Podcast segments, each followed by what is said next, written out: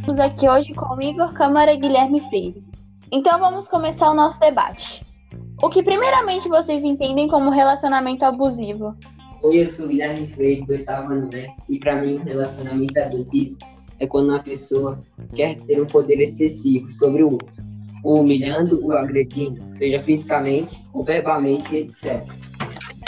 Olá, boa tarde. Eu me chamo Igor Freire e, na minha humilde opinião, um relacionamento abusivo, como o Guilherme disse, é quando uma pessoa, nesse caso o companheiro, quer ter um controle, um poder muito grande sobre a sua esposa ou namorada. Ah, entendi.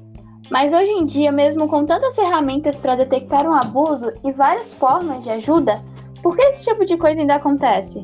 Talvez porque tanto os homens quanto as mulheres não tiveram a educação necessária para saber que você fazer uma coisa dessas passa muito além de ser um desrespeito. É algo desumano.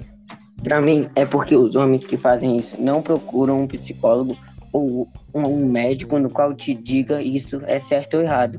Não busca ajuda, até porque às vezes, como o Guilherme disse, é para eles é normal. Então você está dizendo que as pessoas que fazem esse tipo de coisa sofrem com algum problema mental?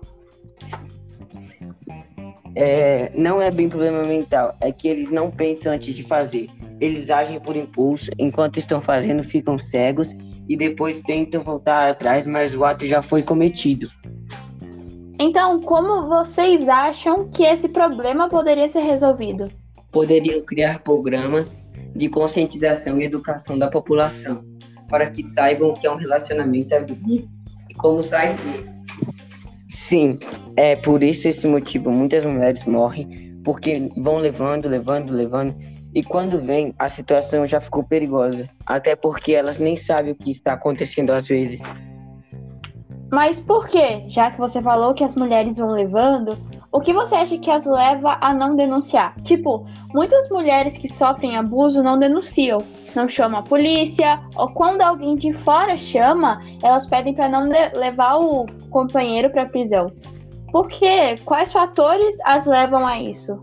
Às vezes pode ser uma questão de insegurança, vergonha, medo do que vão pensar e falar, medo de ser julgado, etc. É, eu não sei o que acontece. Seria mais seguro, sim, mas acho que elas chamariam, elas chamarem, terão de relatar na hora da perícia o que aconteceu. Tem modo do que vão pensar dela, sabe? Tudo uma questão de insegurança.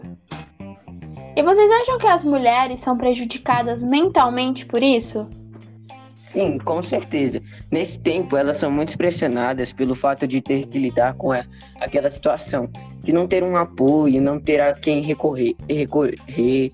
Aí, quando a situação é resolvida e quando tudo vem à tona, tudo que ela passou achando que era normal se torna um pesadelo. Hum, então você acha que muitas mulheres passam por isso achando que é normal?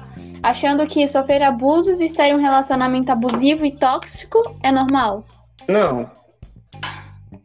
Por que não? Você acha que elas passam por isso sabendo, tendo total clareza do que está acontecendo? Não, geralmente são as classes mais baixas que sofrem com essa questão, até porque elas não têm um estudo adequado, como o Guilherme disse anteriormente. Eles não percebem quando estão em um relacionamento tóxico. Sim, concordo, até porque muitas vezes a pessoa é exposta a essa situação desde criança. Tipo, cresce vendo o pai bater na mãe, e quando cresce e passa por essa situação, acaba não percebendo. É, nem tudo se aprende na escola, né? Muitas coisas se aprendem em casa. Sim, é claro. Então por hoje é só, e em breve voltamos com mais assuntos polêmicos.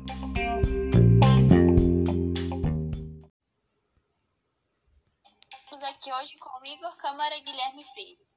Então vamos começar o nosso debate. O que primeiramente vocês entendem como relacionamento